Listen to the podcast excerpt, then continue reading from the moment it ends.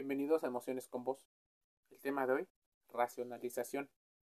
En el psicoanálisis, el mecanismo de defensa gracias al cual el sujeto evita la frustración mediante un razonamiento.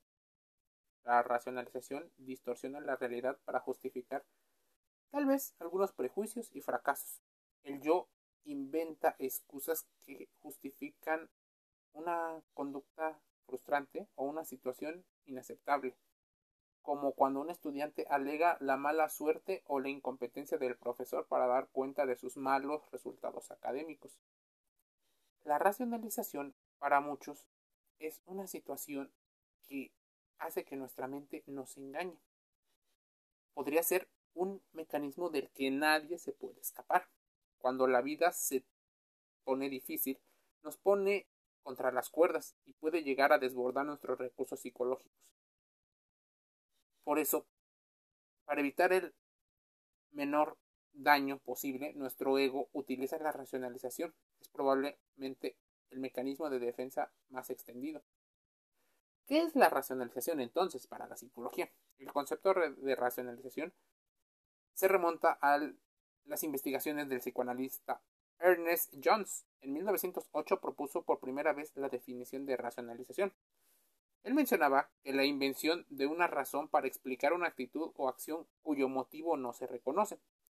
Sigmund Freud inmediatamente adoptó este concepto para dar sentido a las explicaciones que ofrecían sus pacientes con síntomas neuróticos. Básicamente, la racionalización es una forma de negación que nos permite en muchas ocasiones evitar el conflicto y la frustración que genera. ¿Cómo lo hacemos? Buscamos razones aparentemente lógicas para justificar y encubrir algunos de nuestros errores, debilidades, carencias de habilidades o incluso las contradicciones que no queremos aceptar o de las cuales no sabemos cómo lidiar según nuestras propias habilidades mentales.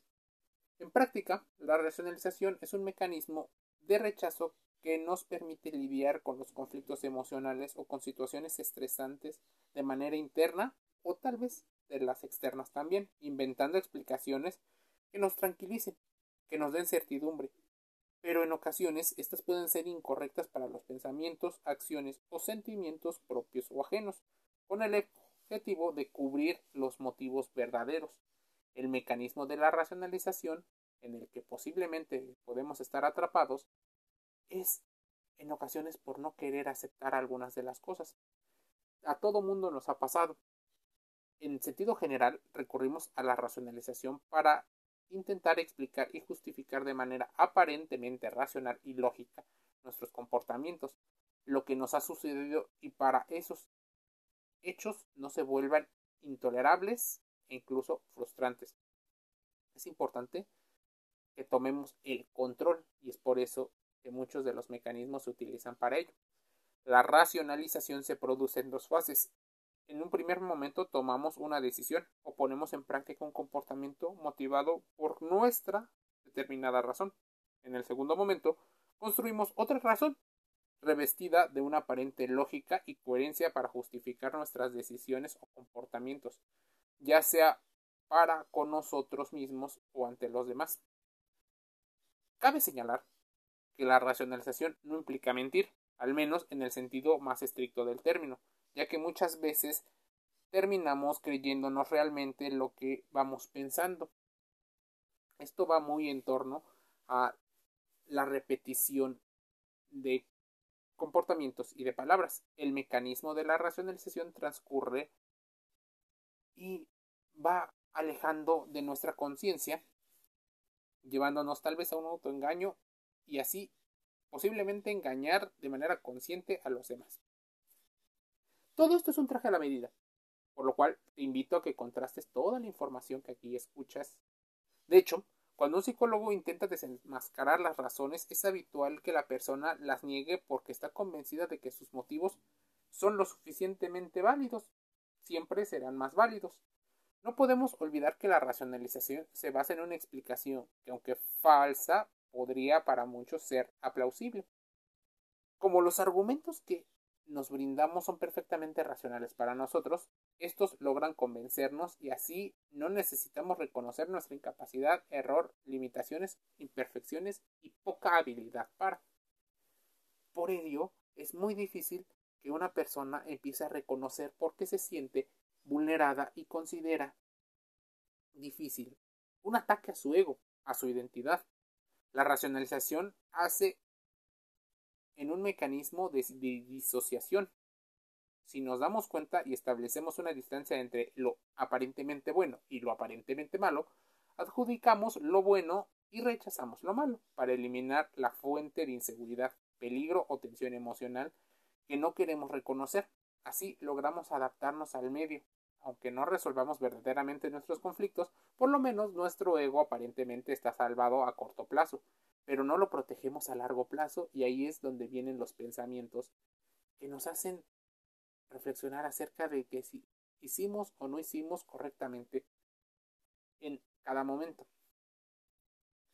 Los neurocientíficos, por ejemplo, de la Universidad de California, comprobaron que el mecanismo de racionalización puede activarse rápidamente cuando tenemos que tomar decisiones difíciles o estamos ante conflictos ambivalentes, sin que se produzca una deliberación prolongada, simplemente como un subproducto del proceso de la toma de decisiones.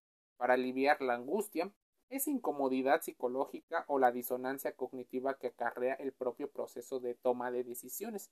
Por lo tanto, no siempre somos conscientes de que estamos racionalizando o que lo intentamos. No obstante, esta negación será más o menos intensa y duradera según percibamos lo amenazante a nuestro yo.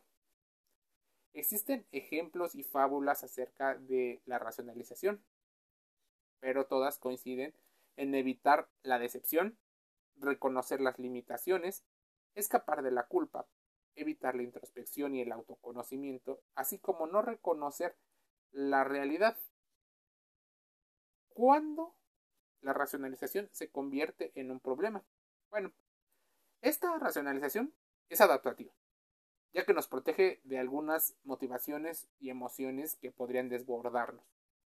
No podemos poner en práctica algún otro mecanismo de defensa sin que con ello nuestro comportamiento sea considerado patológico. Lo que realmente hace que la racionalización conduzca a problemas es la rigidez con la cual ésta se manifiesta y su extensión sea prolongada en el tiempo. En unos experimentos existen participantes que leyeron que reducir los límites de velocidad en las ciudades haría que las personas estuvieran más seguras y que los gobernantes habían pensado esto, pero dijeron que existía una posibilidad de la que la ley fuera rechazada. Ahora bien, diferentes pensamientos han ocurrido. Sin embargo, los riesgos de usar la racionalización como mecanismo de afrontamiento habitual pueden superar con creces los beneficios puntuales que podría aportarnos. Oculta nuestras emociones.